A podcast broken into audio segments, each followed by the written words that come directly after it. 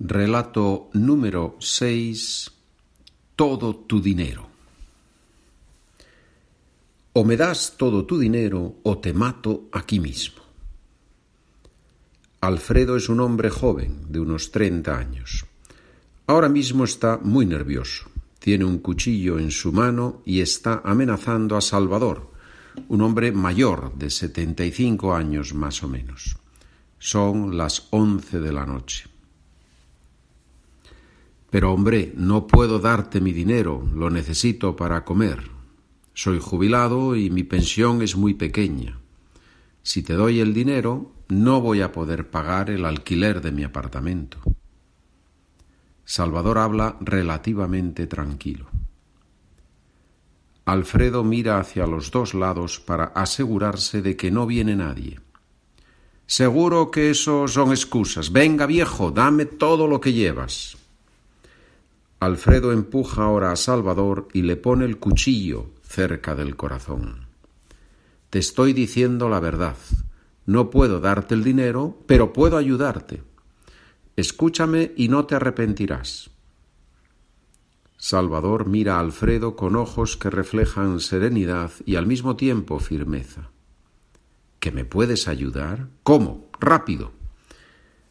Alfredo solo piensa en el dinero pero la mirada de Salvador le ha llegado al corazón. Salvador le explica, Tú quieres dinero para comprar drogas y para emborracharte. Estás desesperado y vives con tu madre. Es verdad que también vas a darle una parte del dinero a tu madre para pagar el alquiler y comprar comida. ¿Es así o no? Alfredo se ha quedado inmovilizado. Todo lo que ha dicho Salvador es verdad. Ahora mira el cuchillo y no sabe qué hacer con él. Se ha convertido en un objeto absurdo, sin sentido. ¿Y cómo sabe usted todo eso? Sin darse cuenta, Alfredo ha pasado del tú al usted. Mira, Alfredo, no debes hacerme preguntas. Escucha y si haces lo que te digo, vas a tener una segunda oportunidad en la vida. ¿Cómo sabe usted mi nombre? Te he dicho que no debes hacer preguntas. Toma esta tarjeta, vete a ese cajero que está ahí y saca doce mil euros. La clave es dos cero uno siete nueve. Si lo haces, vas a tener una segunda oportunidad en la vida. Alfredo duda, no sabe qué hacer. ¿Es esto un chiste?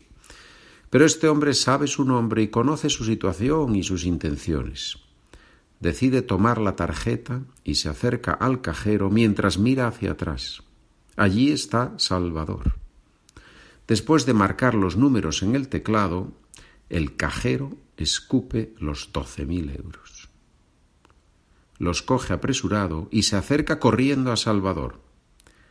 En ese momento Salvador se cae al suelo y Alfredo ve horrorizado que tiene clavado un cuchillo a la altura del corazón.